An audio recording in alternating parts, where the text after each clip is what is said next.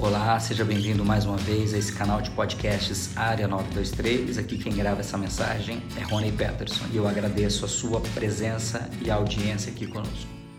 Discernimento. A sétima qualidade das 21 indispensáveis qualidades de um líder, segundo John Maxwell. Líderes inteligentes acreditam em apenas metade do que ouvem. Líderes perspicazes sabem em que metade devem acreditar. O discernimento ele pode ser descrito como a habilidade de encontrar a origem do problema, o que depende tanto da intuição como do raciocínio lógico. Os líderes eficientes, eles precisam de discernimento, embora nem sempre os bons líderes conseguem evidenciar o tempo todo o seu discernimento. Então, ele acaba se tornando uma qualidade indispensável para qualquer líder que deseje maximizar a sua eficiência, porque o líder que tem discernimento, ele consegue ter um apoio na execução de tarefas e de coisas que são importantes, como, por exemplo, descobrir a razão dos problemas. É, líderes de grandes organizações, eles lidam diariamente com situações altamente caóticas e complexas. Eles nunca conseguem reunir informações suficientes para obter um quadro completo de tudo. Como resultado, os líderes têm de confiar no discernimento. Isso permite com que eles observem um quadro parcial e consigam completá-lo intuitivamente com as peças que faltam e encontre a verdadeira essência da questão.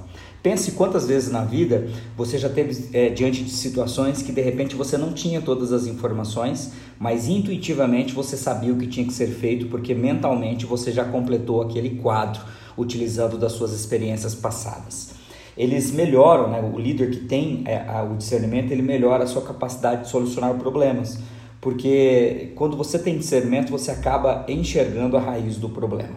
É, também tem uma outra vantagem aqui, que é avaliar as opções para obter o máximo de impacto. É, o discernimento permite que você use tanto a intuição quanto a razão para fazer a melhor escolha para a sua equipe e a sua organização. E por fim, ele multiplica as suas oportunidades. É, eu gosto de dizer que a sorte é o encontro do preparo com oportunidade. Os líderes eles criam a própria sorte como resultado do discernimento, aquela disposição de usar a experiência e seguir os instintos. Eu quero agora que você reflita com as perguntas que eu vou fazer a respeito do discernimento. Por exemplo, você se considera um líder com discernimento?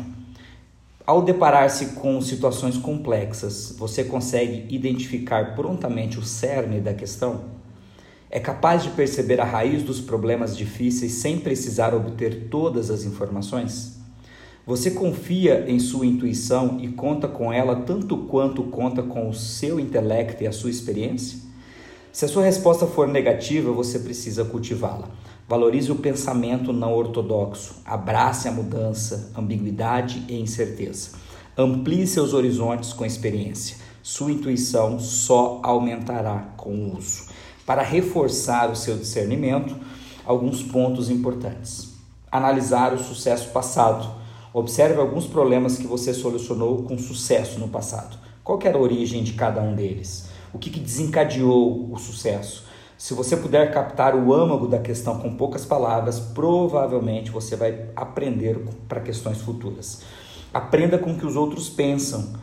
Quais os grandes líderes que você admira? Escolha algum cuja profissão ou cujos talentos sejam semelhantes aos seus e leia suas biografias. Ao aprender com outros líderes perpicazes, você poderá incrementar o seu discernimento. E por fim, ouça o seu coração.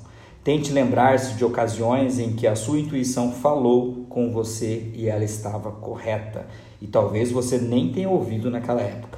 O que essas experiências têm em comum? Procure um padrão que possa lhe dar um insight, uma ideia de sua capacidade intuitiva. E para que você pense em tudo isso que eu falei, eu quero deixar aqui uma história que dizia o seguinte, que por um longo tempo os suíços eles detinham ali o segredo da fabricação dos relógios. Eles fabricavam os melhores relógios que o dinheiro podia comprar. E por volta do ano de 1940, eles produziam 80% de todos os relógios usados no mundo. No final da década de 60, um inventor apresentou a ideia de um novo tipo de relógio aos líderes de uma fábrica suíça de relógios, e eles a rejeitaram.